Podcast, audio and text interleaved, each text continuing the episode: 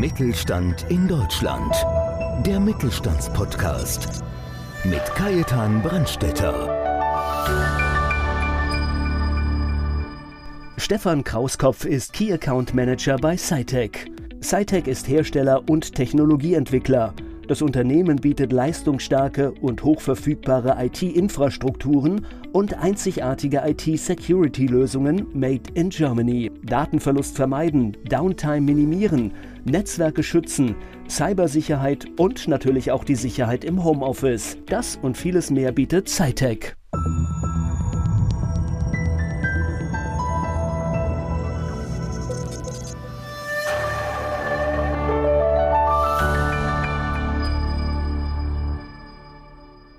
Ich bin Kajetan Brandstetter von Podcast Mittelstand. Mein heutiger Gast ist Stefan Krauskopf. Stefan Krauskopf ist Key Account Manager beim deutschen Unternehmen Seidec. Die Seidec AG ist Hersteller und Technologieentwickler leistungsstarker und hochverfügbarer IT-Infrastrukturlösungen und einzigartiger IT-Security-Lösungen made in Germany. Auch das gibt es noch, lieber Stefan. Herzlich willkommen. Dankeschön, Kai. Wer dich nicht kennt, lieber Stefan, sagst du ein bisschen was Privates oder wie ist dein Werdegang? Wie bist du zur Firma Seidec gekommen? Also ich bin ein Mensch, der gerne Ziele, Träume verwirklicht, vor allem nicht nur meine, sondern auch gerne andere. Also ich bin sehr naturfreundlich, tierlieb, zwei Hunde, zwei Katzen und spiele gerne Beachvolleyball. Wie bin ich jetzt zur Seite gekommen? Also ich habe hier in München Elektrotechnik, Nachrichtentechnik studiert, war Fachlehrer, Consultant, Projektleiter und meine letzten zwei Standorte waren die Cardcom, also großes Systemhaus, hier auch in München und zwar Solution Sales Manager und dann bei der ACP als Key Account Manager. Du arbeitest ja wie gesagt bei der Seide KG. Was steckt da für Ideologie dahinter? Ein Grund, warum ich überhaupt zur Seite gekommen bin, ist einfach die Ideologie meines obersten Chefes. Der möchte generell die Welt sicherer gestalten. Also wir machen deswegen Flugzeuge sicher, wir machen schusssichere Türen ins Cockpit zum Beispiel. Wir starten die Bundeswehr, die NATO mit schusssicheren Westen aus. Wir machen Gebäudetechnik, wir machen komplette Rechenzentren und 5G-Installationen zum Beispiel auch fürs autonome Fahren ist es ja wichtig, um möglichst viel Performance zu haben. Und die Firma Cytic selber, wie du schon bereits gesagt hast, machen komplette Infrastrukturtechniken von ganz kleinen Unternehmen bis ganz große. Ja, das war ja spannendes. Also wir kennen uns jetzt seit über zwei Jahren. Damals durfte ich euch kennenlernen, gerade noch vor der Pandemie eigentlich. Und damals schon hattet ihr, wie, als wenn ihr es gewusst hättet, ja die Vision, auch kleinere Unternehmen zu unterstützen. Weil damals war es ja nur die ganz großen. Du hast ja einige schon genannt. Früher durfte man darüber gar nicht reden. Aber mittlerweile ist es ganz normal, da man darüber redet, dass von 350 Panzern nur 40 fahren. Genau. Als Beispiel. Also bei euch, ihr schafft die Möglichkeit, dass alle 350 fahren sozusagen. Genau, so ungefähr. Stefan, laut einer Studie der Bitkom waren 2021, und das ist eine sehr aktuelle Studie, über 85 Prozent der Unternehmen von Cyberattacken betroffen. Und man sagt ja kleinere, größere, aber kleinere ist gut. Es waren insgesamt über 220 Milliarden Euro Schaden. Also nur in deutschen Unternehmen durch diese Hackerangriffe. Wo kann da die Cytec helfen? Es geht jetzt sogar noch weiter. Das heißt, auch die CIOs sind ja auch zum Beispiel auch in der Haftung. Die meinen ja zum Beispiel auch, dass man Opfer ist. In Wirklichkeit ist man aber laut Gesetzesgebung auch Täter, wenn man nicht das Nötigste unternimmt, eine Firma hochsicher zu betreiben. Und genau da fangen wir an. Wir wollen von jeglichem Endgerät, egal ob Smartphone, ob Notebook oder was auch immer, Zugriff auf meine hochsensiblen Daten gewährleisten. Und wenn man auch die Studien anschaut, was sind denn aktuell die meisten Themen, die ein Unternehmen hat wegen Ausfallsicherheit? Das ist einmal menschliches Versagen, Administration und das zweite sind Updates von Softwarefirmen im Endeffekt oder Softwareprodukten.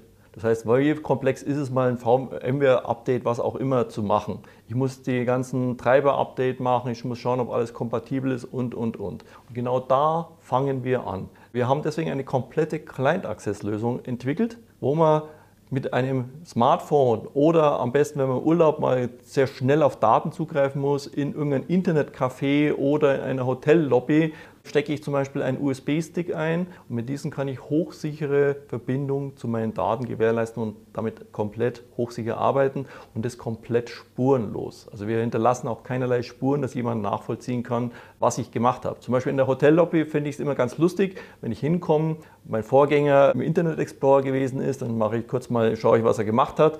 Mit zwei Zeilen Code hier kann ich sogar noch die Kennwörter auslesen und schon bin ich drin in den Systemen geht bei uns nicht. Man kann nichts erkennen. Und genau da fangen wir an. Wir haben dann auch noch, was lästig ist, Passwortmanagement. Ich merke mir nie meine ganzen Passwörter. Ich habe 10, 20, 30, 40 Passwörter. Die merke ich mir eigentlich gar nicht alle, weil ich die auch ständig ändern muss. Deswegen gibt es da auch ein Passwortmanagement bei uns System drauf. Wir haben Receiverzugänge. Wenn man Citrix hat, wenn man andere Technologien hat, können wir auch die Gelder, die man dafür verwendet, normalerweise einsparen. Das heißt, wir haben eine komplette Client-Access-Lösung und vor allen Dingen VPN wurde unheimlich oft angegriffen. Also VPN ist in allen Medien gerade drin, wird überall gehackt. Wir haben eine Lösung am Start, eine Verbesserung. Das ist eine Defense and Devs Sicherheit vorhanden, die exponentiell sicherer ist als VPN.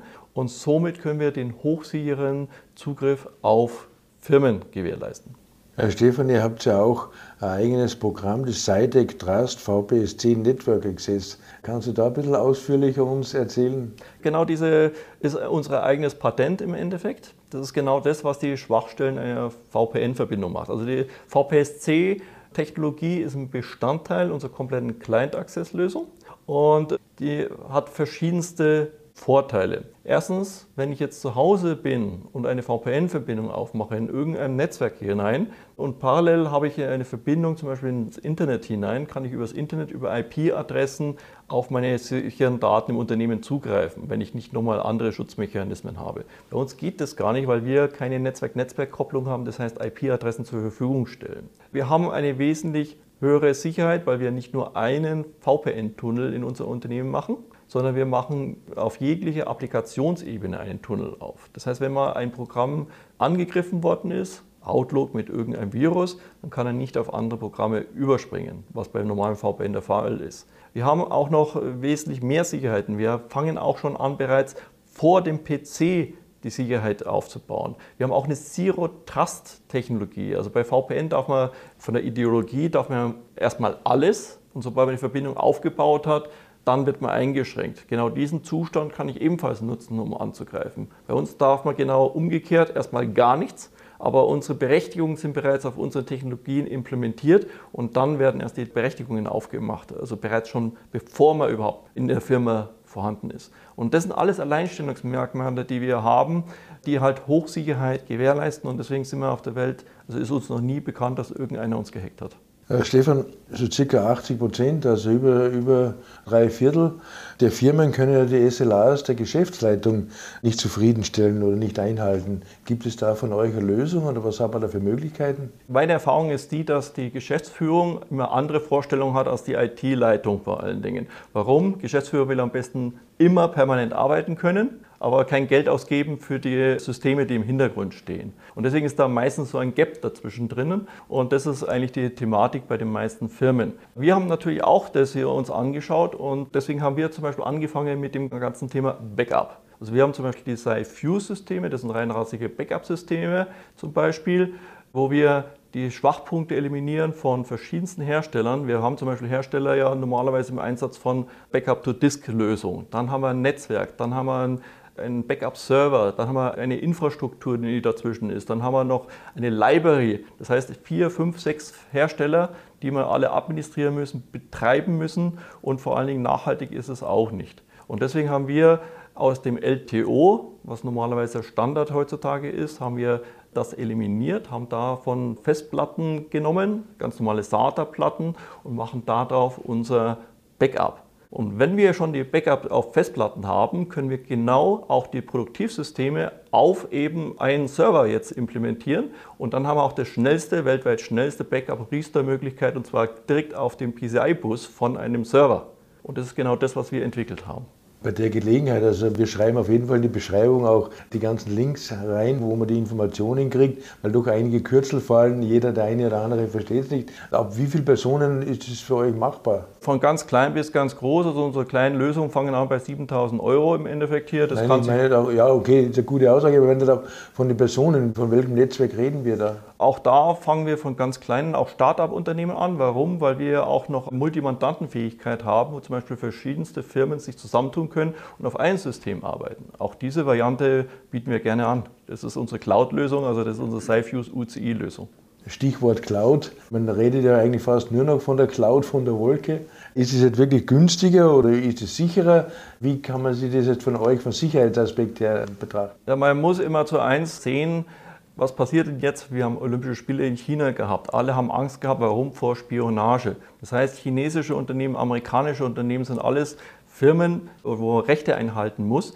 Und die haben Möglichkeiten, auf ihre Systeme zuzugreifen. Wir sind ein deutsches Unternehmen, haben deutsches Recht bzw. europäisches Recht und damit können wir gewährleisten, und das ist auch unsere ganz klare Aussage, niemand auf der Welt, selbst wir als Cytec nicht, können auf die Daten zugreifen. Das kann nur der Server, der im Unternehmen steht und dann die Endgeräte, aber niemand anders auf der Welt. Das heißt, auch Großunternehmen, die jetzt ihre VPN-Verbindung irgendwo in Rechenzentren betreiben und so weiter, wurden ja schon sehr häufig angegriffen, wurden auch gehackt. Da heißt mal wieder Schlagzeilen, 50.000 Accounts müssen mal wieder geändert werden. Bei uns ist weltweit noch kein einziger Fall bekannt, dass es bei uns irgendein Angriff durchgekommen ist beruhigend. Jetzt aber ein anderer Punkt.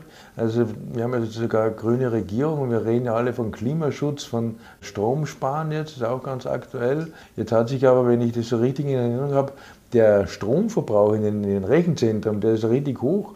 Der hat sich ja von, wenn man 2010 anschaut, bis jetzt um mehr als 75 Prozent, also von 5,8 Milliarden Kilowattstunden auf über 10 Milliarden Kilowattstunden. Muss man sich mal vorstellen, das ist ja der Verbrauch von einer nicht nur Kleinstadt, sondern von einer größeren schon. Da gibt es ja die Fördermittel für CO2. Wie geht der SciTech mit dem Green ID um, wenn man das so nennen darf? Ja, vor allen Dingen, das sind jetzt aktuelle Werte, die werden ja nach der aktuellen Situation noch wesentlich schlimmer kommen. Ich habe ja schon viele Firmen, also auch produktives Gewerbe, die eine Auflage bekommen haben, sie dürfen nur so und so viel Kilowatt wirklich benutzen. Warum? Weil es gibt keinen Strom in dieser Gegend. Es gibt da genauso Auflagen. Wir haben so große Unternehmen, die jetzt hier gerade in Deutschland ja hier Werke aufbauen. Genau die haben Wasserprobleme oder auch wiederum Stromprobleme. Genau da greifen wir an. Warum? Die meisten Unternehmen haben unheimliche Komplexität. Fängt an, sie haben Server drin, physikalische Server, sie haben virtuelle Server, sie haben Netzwerk, sie haben überall Komponenten drin, das Backup mit verschiedensten Varianten und das am besten noch über zwei Brandabschnitte. Ist also unheimlich komplex das ganze System. Ich habe viele Höheneinheiten und ich brauche sehr viel Energie deswegen. Bei uns sieht es so aus, wir haben eine komplette Private Cloud Lösung, also nicht nur für Rechenzentrumsbetreiber, sondern auch für kleine mittelständische Unternehmen, die wo wir einfach auf insgesamt zwölf Höheneinheiten verteilt auf zwei, drei Brandabschnitte eine komplette Private Cloud Stack mit Kubernetes, mit Virtualisierung, mit wesentlich höherer Performance, weil wir eine CPU-Virtualisierung machen, eine RAM-Virtualisierung. Wir haben hier volle Flexibilität, alles aus einer Hand mit einer Management-Oberfläche. Nicht so, dass man fünf verschiedene Hersteller hat, wo man dann betreiben muss. Das heißt, Keep It Simple für Administratoren. Das heißt, ich muss auch nicht zum Administratoren gehen und sagen, hast du noch Platz auf meine Server, auf mein Storage? Nein, ich kann das der Fachabteilung überlassen, was sie professionieren möchte auf ihren Systemen. Also die gesamten Vorteile, die man normalerweise in einem Cloud-Betreiber hat, können wir selber realisieren als kleines Unternehmen. Und was wichtig ist, es ist ein deutsches Unternehmen und nicht, also sobald ich meine Daten in irgendein Rechenzentrum jetzt auslagere, bin ich nicht mehr Herr meiner Daten.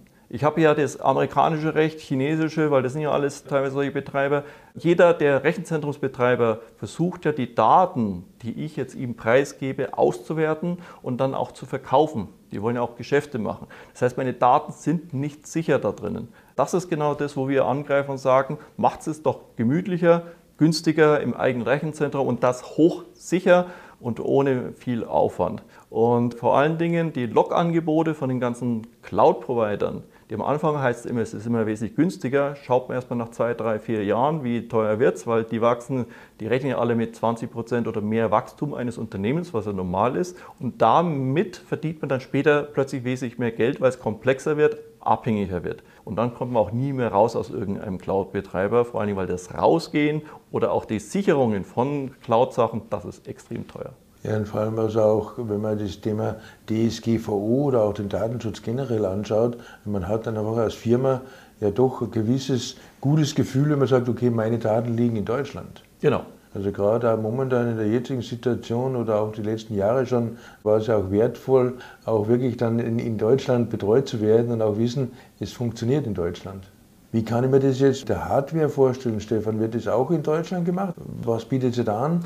Seid ihr der eigene Hersteller oder wie darf ich mir das vorstellen? Ja, also wir sind eigener Hersteller. Wir haben hier unsere eigenen Platinen in den Systemen drinnen, sonst würde die ganze Backup-Technik nicht funktionieren. Natürlich bedienen wir uns auch auf dem Markt. Also das heißt, wir haben Standardkomponenten bei uns mit implementiert weil CPU-Hersteller sind wir nicht, RAM auch nicht. Das sollen die machen, die es können. Die benutzen wir aber. Wir müssen bloß immer Obacht geben, wenn wir die gesamten Komponenten zusammenstellen, dass wir nicht über 20 Prozent von zum Beispiel amerikanischen Unternehmen sind, weil auch als deutsches Unternehmen würden wir in diese Regeln reinfallen. Dann können wir nicht mehr sagen, wir sind hochsicher. Deswegen müssen wir da mal ein bisschen aufpassen. Aber genau das tun wir. Und wir haben jetzt drei Schienen, das Ganze herzustellen. Warum? Wir wollen ja expandieren. Wir wollen ja auch weltweit hier die Systeme verkaufen. Einerseits können wir es selber als die herstellen.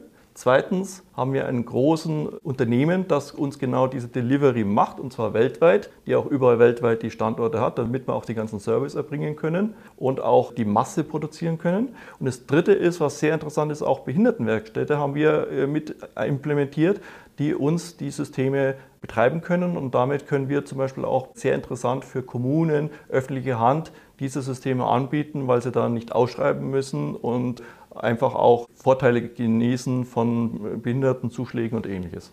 Jetzt Stefan jetzt will ich noch mal zurückgehen, ganz kurz auf die Cyberangriffe. Also ich kriege fast jeden Tag eine Benachrichtigung, ich habe geerbt mit 20 Millionen irgendwo oder wie auch immer. Oder was jetzt ja ganz schlimm ist, das sind einfach die, die Fake-Mails, kann man so sagen, von, von der Postbank oder, oder DHL etc. Ihr Paket wurde geliefert oder Ihr Konto wurde gesperrt, wie auch immer. Das heißt, das Thema Cyberangriffe, ich glaube, mit ein paar kleinen Beispielen weiß jeder, wovon ich rede, dass die wirklich auch jeder kann betroffen sein. Weil wenn ich gerade auf ein DHL-Paket warte und es kommt eine Mail und ich klicke drauf, dann kann ja alles kaputt sein. Das heißt aber für mich auch, das Angebot der ganzen Versicherungen wird ja immer mehr. Aber die sind doch irrsinnig teuer zum Teil oder andersrum gesagt, die sind ja auch nicht dann komplett abgedeckt. Was macht das Cytec AG zum Beispiel?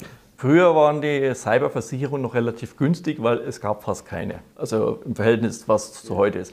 Jetzt gehen die Preise natürlich exponentiell nach oben. Warum? Es gibt halt permanent irgendwie Angriffe. Man sieht ja im ganzen Internet, ständig sieht man Firmen, die angegriffen worden sind. Braucht man ja bloß schauen, Schlagzeile, Angriff und so weiter. Das heißt, die ganzen Versicherungen gehen jetzt auch mit ihren Policies nach oben, mit ihren ganzen Gebühren. Vor allen Dingen Großunternehmen können teilweise sich gar nicht mehr versichern. Also ganz große Unternehmen versuchen schon über vier Versicherungen gemeinsam hier irgendwelche Pakete zu schnüren, was sehr, sehr komplex ist. Jetzt haben wir folgende Möglichkeiten. Wir machen erstmal eine Analyse von einem Unternehmen. Schauen mal, was haben wir denn alles für Schwachstellen laut unseren Erfahrungswerten. Dann machen wir Empfehlungen oder stellen Empfehlungen aus und dann bleibt es ja den Firmen überlassen, was wollen sie denn machen jetzt mit dieser Empfehlung.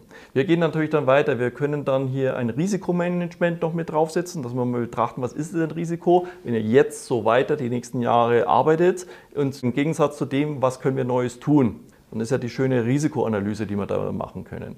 Wenn wir jetzt aber solche Risikoanalysen plus diese Empfehlungen gemacht haben, dann versuchen wir diese aufgedeckten Schwachstellen zu eliminieren. Und wir können natürlich auch Penetrationstests machen, weil das, was wir in der Theorie quasi schon ausgearbeitet haben, können wir auch in der Praxis gerne mal überprüfen, dass das auch stimmt, was wir hier erzählt haben. Also können wir auch mal Firmen gezielt penetrieren, so als wenn es jetzt andere Hackerfirmen machen und dann wiederum aus den Ergebnissen die Lücken quasi wieder schließen. Und mit diesem ganzen Ergebnis, was da rauskommt, können wir an die Versicherung herantreten und sagen, schaut her, wenn wir zum Beispiel auch unsere Lösung noch mit implementieren, dann können wir zum Beispiel die Policy-Gebühren nach unten bringen, beziehungsweise überhaupt die Firmen dazu bringen, dass sie versicherbar sind. Und das ist natürlich ein Kreislauf, den man nicht nur einmal macht, weil es verändert sich ja ständig jetzt hier diese Angriffe und die Sachen. Und das ist quasi ein Kreislauf und den können wir natürlich auch anbieten.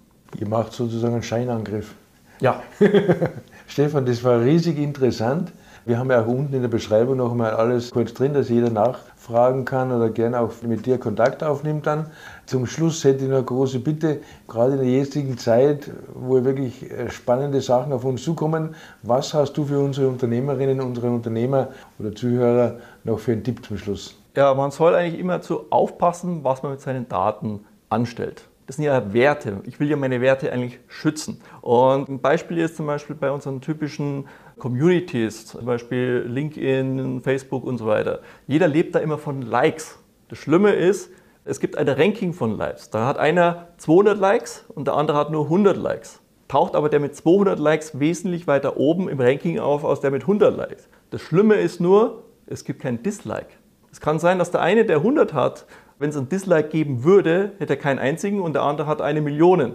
Das heißt, obwohl der jetzt oben steht, augenscheinlich, dass der wesentlich besser ist, dieser Kommentar, als die anderen, kann er ganz im Gegenteil das Schlimmste sein. Und genau damit soll man sensibel sein und wirklich umgehen damit mit den Sachen, wirklich mal hinterfragen, wo sind meine Daten, wie sicher sind sie, was passiert denn damit.